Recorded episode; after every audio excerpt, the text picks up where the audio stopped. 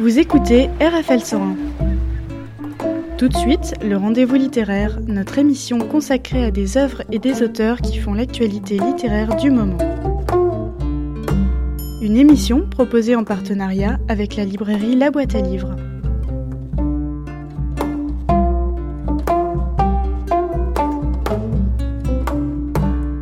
Bonsoir, nous sommes ravis d'être en compagnie de Mahmoud Nassimi. Bonsoir. Bonsoir. Alors vous avez publié Le chant de la mélancolie aux éditions du Palais et vous êtes l'auteur d'un Afghan à Paris. Oui. Comment vous êtes arrivé jusqu'à nous? C'est le vent de destin qui m'a poussé. C'est le souffle de la vie aussi. Tout à fait. Alors depuis l'Afghanistan, vous avez traversé euh, de nombreux pays. Oui. Vous pouvez nous dire lesquels? Je suis passé par une dizaine de pays. L'Iran, la Turquie, la Grèce, la Macédoine, la Serbie, l'Hongrie, l'Autriche, l'Allemagne, la Belgique et enfin la France. Et vous avez surpassé tous les dangers Oui. de ces pays. Surtout, vous avez fui les talibans de, de vos quartiers d'enfance et d'adolescence. Oui, oui. J'ai quitté mon pays en avril 2013 précipitamment en laissant tout sur place, amis, études, famille.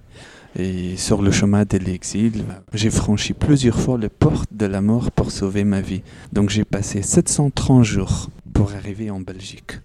Et dans chaque pays, j'ai séjourné dans la prison, j'ai été prise en otage, j'ai été abattu par la police. Il y avait eu, c'est un voyage inhumain et inimaginable. Dans votre livre, vous mettez Dunkerque 2021 et Kaboul 2087. Donc c'est l'espoir d'y retourner un jour en 2087. 100 ans après, vous pensez que les choses vont changer? Même avant, même avant. Moi j'ai l'espoir dans quelques années. De retrouver votre paradis perdu pour Tout vous, à fait, parce que dans les années 96, quand les talibans sont venus au pouvoir pour la première fois, à ce moment-là, la plupart de mes compatriotes étaient désespérés et ils croyaient que tout est fini. Mais non, il faut garder l'espoir toujours et il ne faut jamais abandonner. Et maintenant encore, quand ils sont redevenus au pouvoir pour la deuxième fois, moi je garde toujours l'espoir et je reste optimiste, parce que ça ne va pas durer pour l'éternité. Un jour, on va trouver cette liberté, cette paix. La liberté sociale, Tout à la liberté euh, de vivre tout simplement des, des moments euh, plus joyeux. Après cette, euh, ce, livre, Un Afghan à Paris, vous avez reçu des témoignages de, de lecteurs. Beaucoup. J'ai reçu de- plus de milliers de courriers. Beaucoup d'admiration. admiration. Il y avait eu beaucoup de sollicitations, beaucoup d'espoir, beaucoup d'humanité surtout. Et beaucoup d'amour, d'affection que j'ai reçu de la part de mes lecteurs. C'est une bonne occasion de leur remercier à travers votre micro. Et c'est vrai qu'à travers tous ces courriers, cette question était plusieurs fois qui m'a marqué. Comment vous êtes arrivé? D'où tirez-vous cette force? Quel est le bonheur C'est vous? Surtout euh, dans la condition que je suis. Ça fait cinq ans que je n'ai toujours pas le titre de voyage. Je ne suis pas capable de franchir les frontières de la France alors que je suis invité plusieurs fois pour donner des conférences en Suisse ou en Belgique. Alors la naturalisation, vous l'avez demandé? J'ai déposé une demande cette année, mais je ne sais pas combien d'années encore je dois attendre. 5 ans, 3 ans, 10 ans. Maintenant, je suis habitué. Alors vous avez suivi les conseils de votre grand-mère. Ça c'est toujours poignant et ça nous fait un, un point commun parce qu'on a tous eu une grand-mère. Elle vous disait il faut être bon, droit, fort et heureux. Tout à Vous fait. l'êtes maintenant? J'essaye. J'essaye. C'est vrai que moi j'ai gaspillé toute ma vie en Afghanistan, loin de la connaissance. Je détestais les livres et les cahiers. L'école, l'université. Euh, j'ai souvent fait l'école buissonnière. J'ai séché de cours. Je me souviens que deux jours j'allais à l'école, trois jours j'allais quelque part avec mes copains. Donc autant ma famille me poussait vers la connaissance, autant je prenais distance. Donc c'était mon ange gardien, ma grand-mère qui, qui me suppliait toujours avec affection et amour pour me donner un livre dans la main et ces conseils mystérieux que je pratique aujourd'hui dans la peau de chagrin d'Honoré de Balzac. Elle disait aussi le mensonge blesse les anges. Alors la plume maintenant, c'est on dit que la plume est plus forte que l'épée. Oui, Les, mots maintenant sont, sont, sont une arme. Qui disait ça? C'est un adage populaire en fait, que la plume est plus forte que l'épée. oui, oui.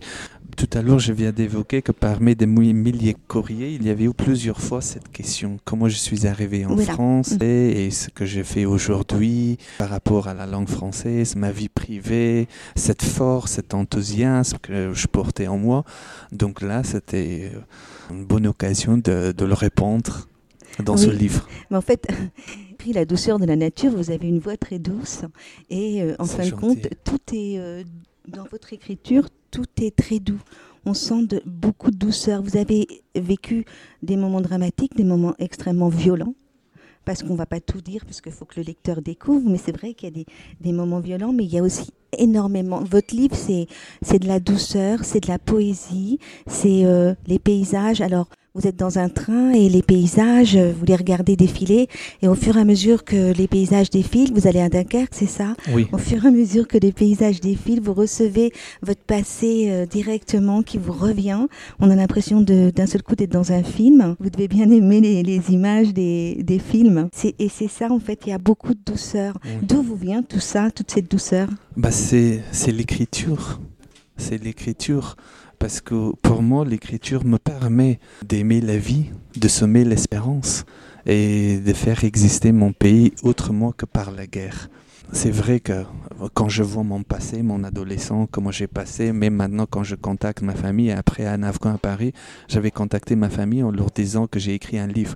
Mais personne ne croyait, surtout une de mes tantes qui m'emmenait à l'école par la force. Elle me disait, mais est-ce que tu es en beau forme? Qu'est-ce que tu nous racontes? Pendant euh, plus de 20 ans, tu détestais les livres et les cahiers et maintenant tu nous annonces que tu as écrit un livre.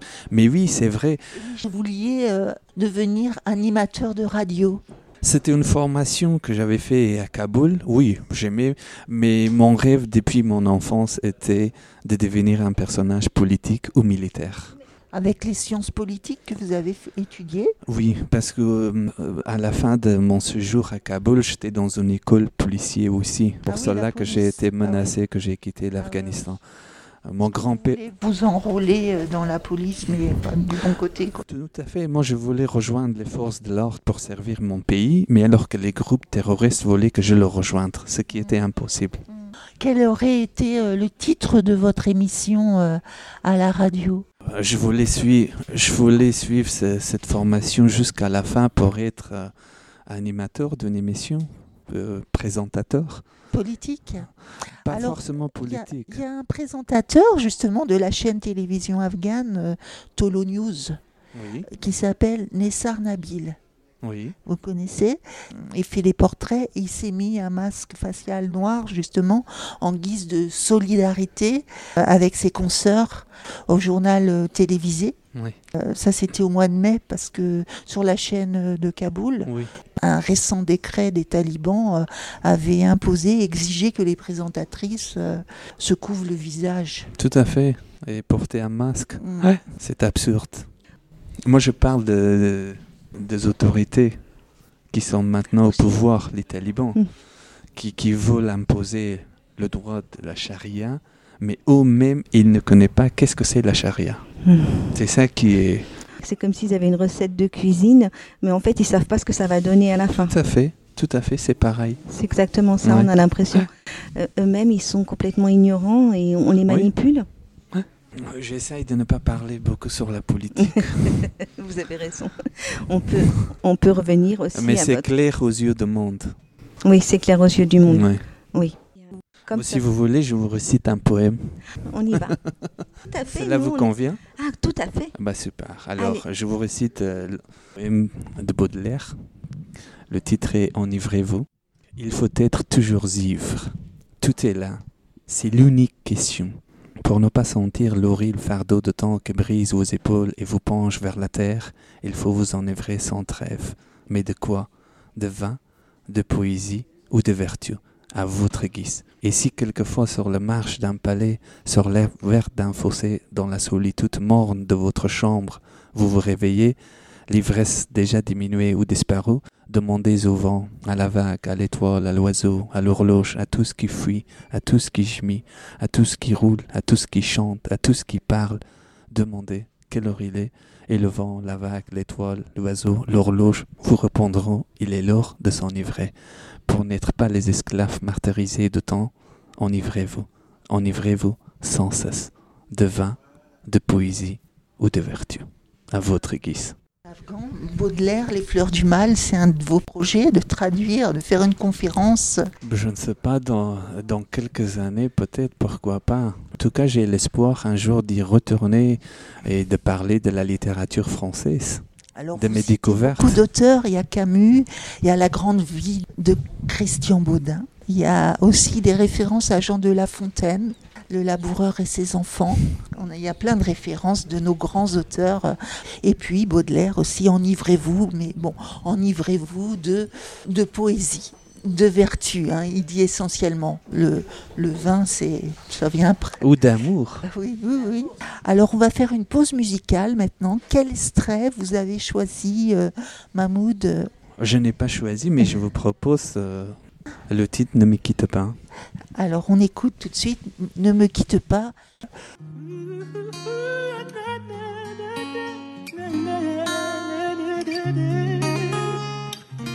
Ne me quitte pas. Ne me quitte pas, non, non. Ne me quitte pas. Ne me quitte pas, non. Ne me quitte pas. Il faut oublier, tout peut s'oublier. Qui s'enfuit déjà. Oublier le temps des malentendus et le temps perdu. À savoir comment oublier ces heures qui tuaient parfois à coup de pourquoi le cœur du bonheur ne me quitte pas, ne me quitte pas, ne me quitte pas, ne me quitte pas, ne me quitte pas, non. ne me quitte pas. Oh, ne me quitte pas, non. Na, na, na, na, na, na, na, na. Ouh, na, na,